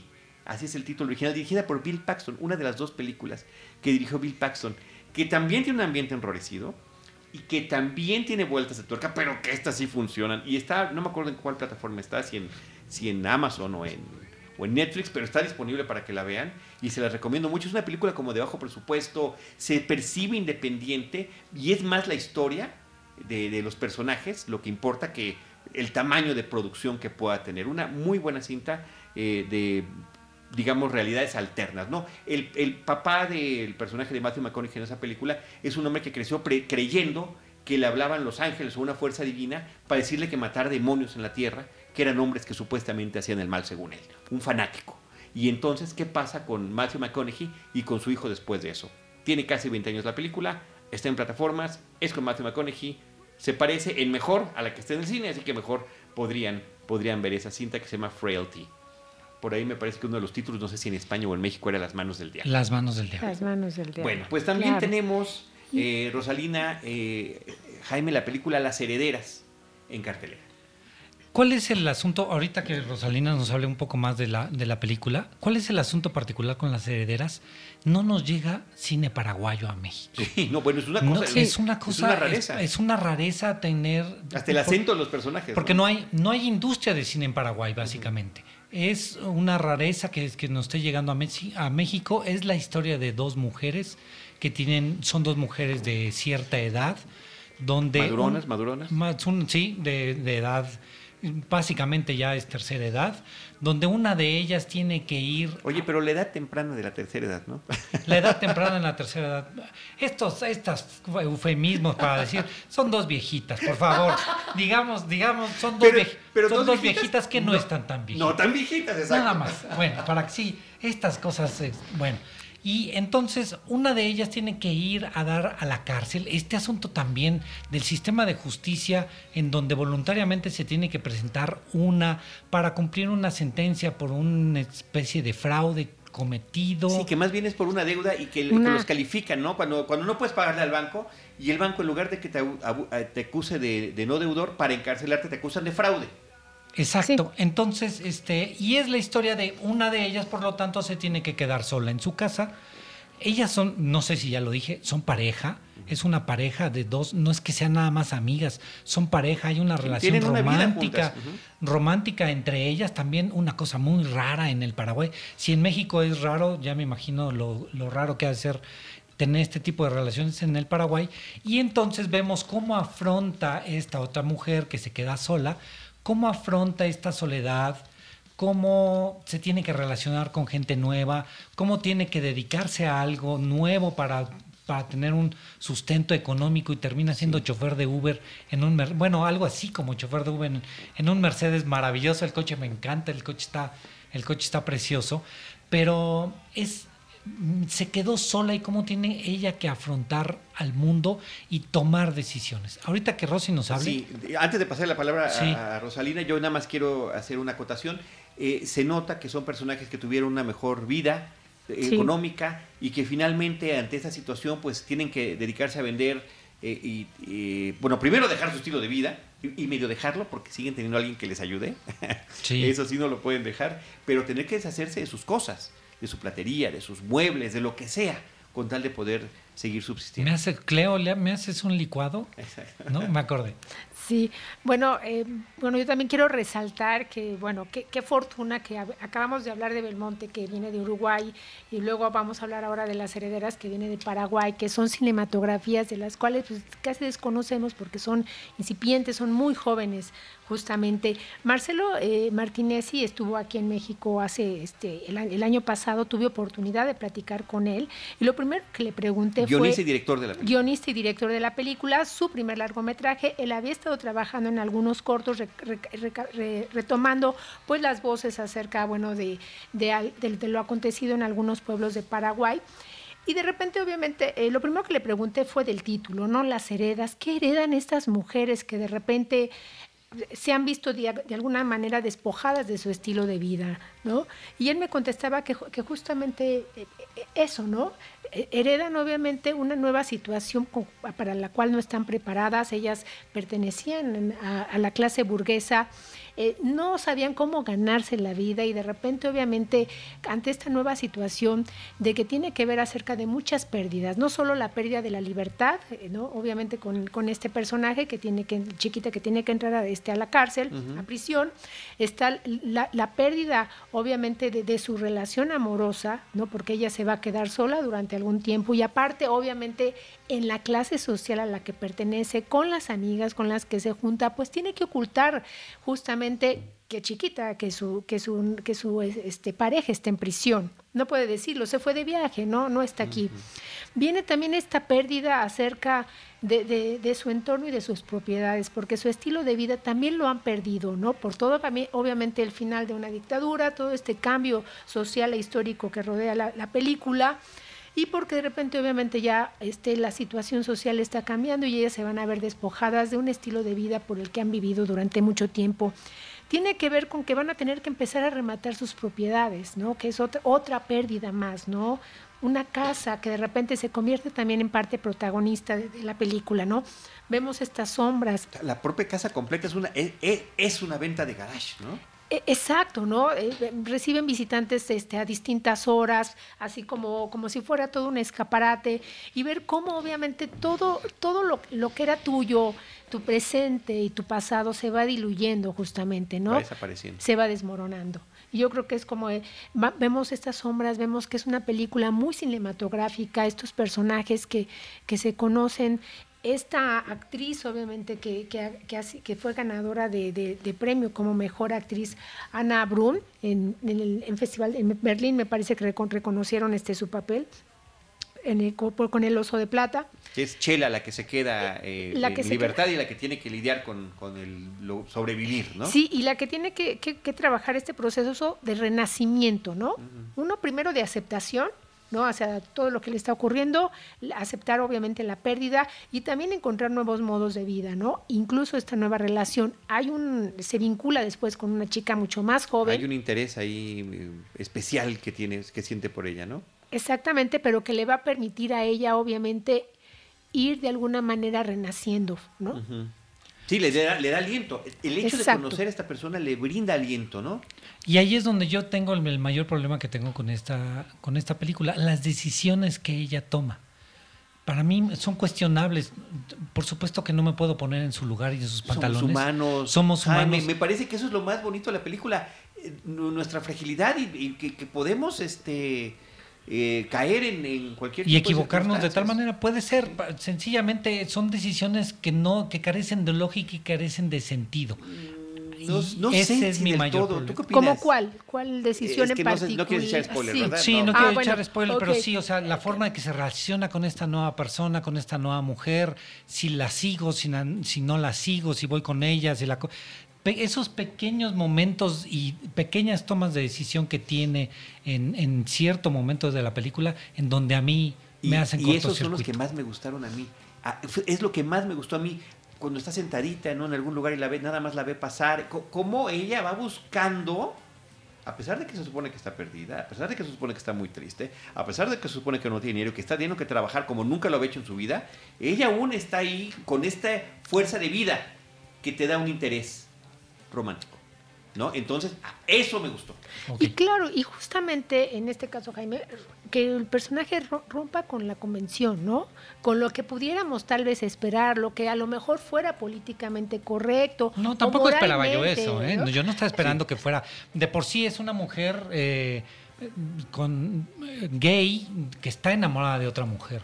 No, no es eso lo que yo, yo no esperaba que rompiera con los convencionalismos de una sociedad paraguaya todavía... Que de hecho lo rompe, ¿no? y lo rompe.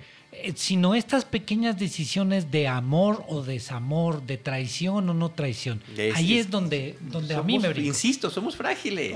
Y somos humanos. Lo acepto, ¿eh? lo acepto. Y, claro que podremos no estar de acuerdo con las decisiones de los personajes, pero digamos en este caso como espectadores lo que nos toca es justamente analizar, ¿no?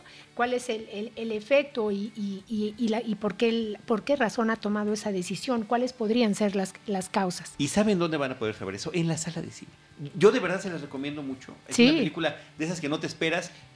Debo admitir, y lo he dicho muchas veces aquí, yo soy más de cine comercial y de repente me, van me lanzan a ver estas y las hago como tarea. Y de repente digo, ah, caray, ah, caray, qué interesante. Me gustó mucho, me gustó mucho el planteamiento y por supuesto son temas con los que nos podemos identificar aquí, ¿Y este, sin duda. Y para hacer el primer largometraje de este director, a mí me parece que la película tiene una madurez formidable. Sí, y, nuevamente, Jaime, Rosalina, me parece que los pequeños detalles son los que engrandecen la película. Hay por ahí un personaje de una viejita, más viejita que ella, sí. la vecina, que es la primera que la contrata para que funcione como chofer, que me parece sensacional por lo políticamente incorrecta que es la señora, por lo eh, clasista que es, por lo eh, soberbia, pero que es una señora que nos la encontramos en el súper. Si vamos ahorita. O sea... Si el retrato es, es, fiel. Súper fiel. Y, yo quiero destacar, bueno, no, no, no viene, o, creo que sí viene un poco al caso, que el tráiler de, de, esta película me parece que es uno de los mejores que he visto en cuanto al manejo de, la información que arroja ¿no? al, espectador en potencia, ¿no? El ritmo, la música, eh, te, te, mantiene en suspenso de qué va a pasar y me parece que delinea perfectamente los personajes que vamos a ver en pantalla. No lo he visto, pero ya me diste ganas de... yo casi no veo trailers. Bueno, pues muchas gracias. Ahí está el tema de las herederas. Y por último, yo, yo, yo soy aquí el que puso el desorden. Yo les pedí a Jaime y a Rosalina que vieran en Netflix una película que se llama Isn't It Romantic. Justamente, Jaime, Andrea eh, me sentó a verla. Yo quiero ver esta hoy y esta es la que vamos a ver. Yo dije, chin, ok. Y me sorprendió. Es una película comercial, es una película que sí se ve hecha para televisión. Aquí nos faltó el tema de, Steven Spielberg ¿eh? y contra Netflix. Sí, es, pero ese es, creo que es para todo un programa. ¿eh? Por supuesto que sí lo dejamos pendiente. Pero sí, seguramente a eso se refieren. Hay películas que se ve que están hechas para televisión. Esta es una de ellas. Se llama Isn't It Romántico. Algo, eh, Isn't Romantic es algo así como, ¿qué no es esto romántico? Protagonizada por Rebel Wilson, una actriz que se ha caracterizado, eso ya es una actriz obesa, eh, no particularmente guapa, se dedica a la comedia. Muy simpática. sí, sí, su simpatía ha consistido en que ella ha explotado su físico para la, para la, para el, justamente para la comedia física. Y soy gordita, pero soy simpática, pero me caigo, me tropiezo. Lo que ha hecho Melissa McCarthy durante muchos años. Sí, es ese estilo. Pero todavía diría yo, eh, Melissa McCarthy y Amy Schumer. Y Amy Schumer son todavía mujeres más atractivas. Eh, realmente esta Rebel Wilson es una mujer no está fea, Charlie. Híjoles, este, obviamente ninguna mujer es fea, pero en los términos y estándares no de las películas. Ahí es donde yo difiero. A mí sí se me hace una mujer. Por supuesto, yo no te estoy diciendo que es una lo cual, que es una Barbie. En ningún momento lo, estoy diciendo. No, y, no se trata que lo sea, justamente por la película que es. Eh, Amy Schubert tiene una película muy similar a esta, que me parece que es inferior. I feel en, resultados. Sexy por accidente. Sexy por accidente. Así es. Donde también es una chica regordetita y que le echa ganas y una se golpea y despierta sintiéndose que, que, que, se ve, ella, ella se ve a sí misma espectacular y se siente espectacular. Lo que sucede en esta, nada más para decir la premisa de la película, y ahorita le cedo la palabra, es que el personaje de Rebel Wilson, desde niña, su mamá le dijo, las películas no son como Pretty Woman, que es la que está viendo en la pantalla, y te vas a tener que, enfrentar y chocar con la realidad, te lo digo desde ahorita, para hacer tu bien. Entonces ella termina odiando, despreciando la comedia romántica, y, y, el romanticismo. Y el romanticismo, claro, que la ciega a lo que está a su alrededor. Y finalmente, después de un golpe eh, que tiene ella, despierta en una especie de realidad alterna, que es lo que más me gustó de la película, pues como un episodio de Twilight Zone Rosa, donde está viviendo una comedia romántica. Las calles cambian, su departamento cambia, el comportamiento de sus compañeros cambia. Eso me pareció muy simpático. Y hay, y hay un buen, eh, este, una buena inversión en términos de, de diseño de producción para hacer estos cambios de escenografía, de vestuario y de personalidades. Tengo dos teorías. Una, la primera es me recordó mucho a Amor a Colores, a Pleasantville. Sí, que es superior, eso es otra. Por supuesto. Gran película, ¿eh? grande, grande. ¿Cómo la- Toby, Maguire y Reese medio- Witherspoon. Medio olvidadona, ¿eh? Que sí, la tenemos muy baja en el radar. Sí. Se estrenó, me acuerdo que se estrenó, la estrenó Videocine, una película de New Line Cinema. Es magnífica. Hace mucho, Es hace magnífica. mucho tiempo. Me recordó esto que tú estabas hablando de esta producción espectacular, donde un, de un mundo rosa, ¿no? De un Nueva York que no apesta. Sí. La Ciudad de México creo que apesta más feo todavía, pero es esta. ¿Quién es- sabe? Hay callecitas de Nueva York que hay callecitas de Nueva York que, que, que- que huelen muy feo. Tú estabas hablando de la de Sexy por accidente. Sí. Mi teoría es que esta película se tiene que ir a Netflix porque Sexy por accidente salió primero y salió en el cine. Y que por lo tanto esta película dicen, ¿saben qué? Que tenemos un guion con unas premisas muy, muy Similares. similares, Mucho, muy similares. donde una chava tiene un golpe en la cabeza y se da cuenta de, y entonces O ahí- vive las formas o diferentes. vive la forma, o vive. Claro que cada una tiene sus propios planteamientos, pero Son a- diferentes sus final planteamientos, de- pero la premisa es muy similar. la premisa es muy similar, acéptate como eres, no tienes que andar cambiando, no te tienes que hacer un extreme makeover, puedes encontrar el amor en donde no lo estabas buscando, todo ese tipo de cosas. Lo segundo es, es una comedia romántica en sí misma cuando es precisamente lo que más critica. Sí. Termina Es el chiste, redundando. es el chiste. Me parece que es el, es el chiste del chiste. Sí, por supuesto. Y eh, vamos a lo que hablaba yo de, de, eh, de Green Book. ¿Por qué voy a esperar algo que la película no me está dando? Eso es lo que me, eso es lo que me está entregando. Y entonces, por lo tanto, llega un cierto momento en que de aquello que se burló y de aquello que está viviendo en ese instante, ya no, ya no te está entregando Pero absolutamente no lo nada nuevo. glorifica, porque además te lo dice, o sea, no es el príncipe azul. O sea, ¿sí me explico? Sí, el príncipe Tam- azul ta- termina ta- siendo el peor. También me parece que es un poco como encantada. Justo a eso Enchanted. ¿no? ¿No te parece? Pero es, pero entonces es sexy por accidente all over, ¿eh? Sí, Son- pero te- con un- me parece que con un mejor planteamiento. Fíjate que en, en términos este, cinematográficos, y por eso decía yo que sí se nota que es para tele, tiene por ahí algunos errores de continuidad así bien gachos. Sí. Al inicio de la, de la cinta hay un momento en el que van por un pasillo de la oficina, tiran un montón de papeles, los vemos en el piso, cortan a un personaje y cuando regresan al otro, ¡ah! ya no están. O sea, sí, gachos, gachos. Pero eh, me gana más esta, este humor que, que termina arropando la película. A mí lo que me gusta es obviamente eh, que recorre todos estos lugares como comunes, ¿no? De, de- de todas las, las comedias románticas y que convendría tal vez analizar que, eh, que era un género sumamente fuerte, ¿no? anteriormente que hacía grandes figuras. En este caso, obviamente, la referencia principal es Mujer Bonita. Eh, por ahí también se ve la boda de mi mejor amigo. Que ahí hago una pausa.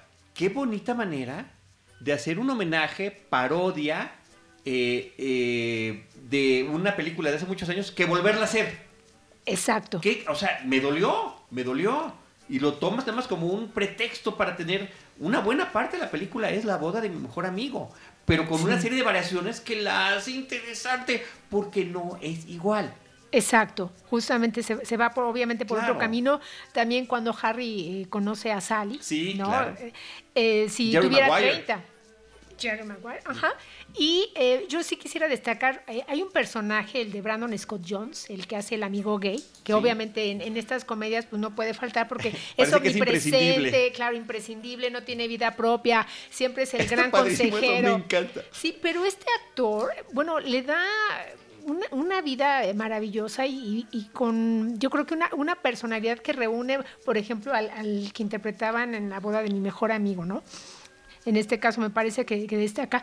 Yo creo que la metareferencia hace de esta película, pues obviamente, asimismo una referencia, ¿no? Sí. Dentro de, obviamente, del género, pero estoy de acuerdo con Jaime en el sentido de que el final pues termina integrándose justamente en este bloque, ¿no? De repente me estaba yo acordando de todas estas películas como Scream, ¿no? Obviamente que, se, que se, se ríen del, del- del género, ¿no? Pero en, en este caso me parece que pudo haber sido eh, mucho más interesante, más atrevida en el sentido de, por un lado, reírse, pero también, obviamente, eh, desprenderse justamente. Sí, llegar a un punto divergente que no llega. Exacto. Es como decir, ay, Fuchi no me gusta. Bueno, sí me gustó. Pero es muy divertida. Pero es divertida. Tiene una banda sonora que los va a invitar a bailar. Me sorprendió, o sea, no esperaba nada de esa, no esperaba nada. Y me sorprendió y me arrancó una sonrisa y dije, ah, o sea, creo que vale la pena recomendar, sobre todo porque la gente le hizo mucho ruido a la de Sexy por accidente y es una película que yo dije, bueno, sí hay una broma allí, tampoco, tampoco cambia el paradigma en la película de, Sexy por accidente. Eh, y, no, me, no me causó tanta gracia como esta. Y eso que me parece que una de las propias debilidades de la película posiblemente sea la misma Rebel Wilson. Uy, no sé si logra ser tan ingeniosa y curiosa como debiera serlo. Para mí sí lo es, inclusive esta comedia física que ella tiene, este esta forma desparpajada de, sentirse y saberse con sobrepeso y que no le afecte. Porque sí lo vimos en Sexy por accidente, sí es mucho el, es que estoy, estoy gorda, estoy, mira cómo me veo, y de buenas a primeras es que estoy guapísima, es que estas subidas y bajadas son las que a mí más me hicieron ruido en Sexy por accidente, y creo que Rebel Wilson, pese a que es una mujer con todavía una obesidad más grande que, que Amy Schumer, no lo tiene. La libra mejor. Sí, y yo creo que lo divertido es ir como identificando justamente todos estos elementos de la, de la comedia romántica que incluyen, no sé, este baile, ¿no? Donde todos se sabe la coreografía, ¿no? Estas este, casas de ensueño, ¿no? Estos este, entornos tan, tan rosas, la, música que de repente aparece y donde ella no puede decir ninguna grosería, ¿no? Es eh, genial, eso, también fue una Eso fue maravilloso. Sí, tiene muy bonitos detalles, muy cinematográficos. Muy cinematográficos. Está jugando al cine dentro del cine. Por eso para mí no es una película que se haya pensado para televisión ni para streaming. Es una producción de Warner Brothers junto con New Line Cinema y terminaron entregándosela a Netflix. Mi teoría es esa. Bien, ya venían de una película con una premisa tan similar que mejor manda al streaming porque no la vas a poder lanzar en cines porque la gente no la iba a ver, ya iba a compararla demasiado. Y yo y mi, y mi parte de mi comentario de que sí se nota que es para tele es justamente porque a pesar de que tiene grandes eh, detalles de producción, de diseño de producción, de vestuario y demás, de repente fallan en continuidad y fallan en movimiento de cámaras y fallan en planos, o sea, como que sí la hicieron, digamos, de más como, como... Rapidito. Sí, que salga, que salga ya la película, ¿no? Y, Liam Hemsworth, ¿no? Me parece que en el, bueno, en, el número de un baile que aparece ahí, no voy a decir en qué momento, sí, sí, sí se, nota que le, que le, cuesta un poco la comedia. le costó, le costó. Sí, le cuesta pero, un poco Pero está bien su personaje. Está bien. Y las variaciones que tienen algunos personajes son muy interesantes. Y por ahí está Adam Divine, que pues eh, se repite a sí mismo. Él, sus papeles son muy similares. Lo hemos eh, Él como que agarró notoriedad a través de Modern, Family. Family. A través de su personaje de Modern Family. Es muy similar, pero me parece que funciona perfectamente bien para, para el papel, el rol que tiene que ver con la historia de esta chica. Y claro que tiene también obviamente el mensaje lindo, ¿no? De todas las comedias románticas, ¿no? De que lo que importa obviamente no en este caso... Es lo de adentro. Es lo de adentro. Es lo de adentro. Sí, es lo que yo siempre quiero creer y es lo que le digo a todo el mundo. Es lo que me digo todos los días frente al espejo. Y, también. Y, Andrea lo aceptó así y lo entendió. Pero lo cual le agradezco. En este caso me parece que es una comedia de, de muy buen nivel muy entretenida, diferencia. No tiene, no, no es, no tiene mal gusto, eh, no es ácida, me parece que es muy gentil. Cierto, porque como que casi siempre hay momentos escatológicos, no lo tiene aquí. no, no, no, no, pues uno lo agradece. Pues esperábamos un momento Melissa McCarthy arriba del lavabo, ¿no? Pero no, no, no sucedió. Muy bien. Bueno, pues eh, las, las películas y temas comentadas en esta ocasión fueron Isn't It Romantic, no es esto romántico, en Netflix, Las Herederas de Paraguay, la película Obsesión, Serenity, Belmonte, coproducción Uruguay, España, México, pero Uruguaya finalmente por su dirección y la ubicación de sus personajes. Y platicamos de la 91 entrega del premio Oscar. Jaime Rosales, muchas gracias por habernos acompañado. Felicidades por tu triunfo nuevamente. Quiero hacer una rapidísimo, una anotación. Alcalce Filmsteria no tuvo regalos en su en su quinea del Oscar, pero este pues nosotros podemos dar regalos a los ganadores. No me voy a autorregalar absolutamente nada, pero con mucho gusto a la ganadora del primer lugar, lo que no hizo Filmsteria lo podemos hacer nosotros. Le regalamos un paquete de la película Misión Imposible, la más reciente, este con, con Tom Cruise, para que se lo pueda llevar a su casa y pueda quedar Charlie perfectamente muy bien con su esposa y en su hogar. Muchísimas gracias. Muchas qué gracias. gusto. Jaime, tus redes sociales nada más para Mis que redes te- sociales, creo que me pueden seguir en arroba Jaime Rosales H en Twitter, eh, también estoy en, en Instagram, de ahí me pueden seguir en todas las cuentas que nosotros estamos manejando. Tengo una que uso poco, que es arroba me quejo, que me he quejado muy poco porque no quiero ser político. Te quejas más en la tuya y Me quejo mucho que no, más en la sí. tuya. Quiero hacer un último, una última solicitud. ya sé que ya nos tenemos que ir y no quiero interrumpir más a este a Rosy.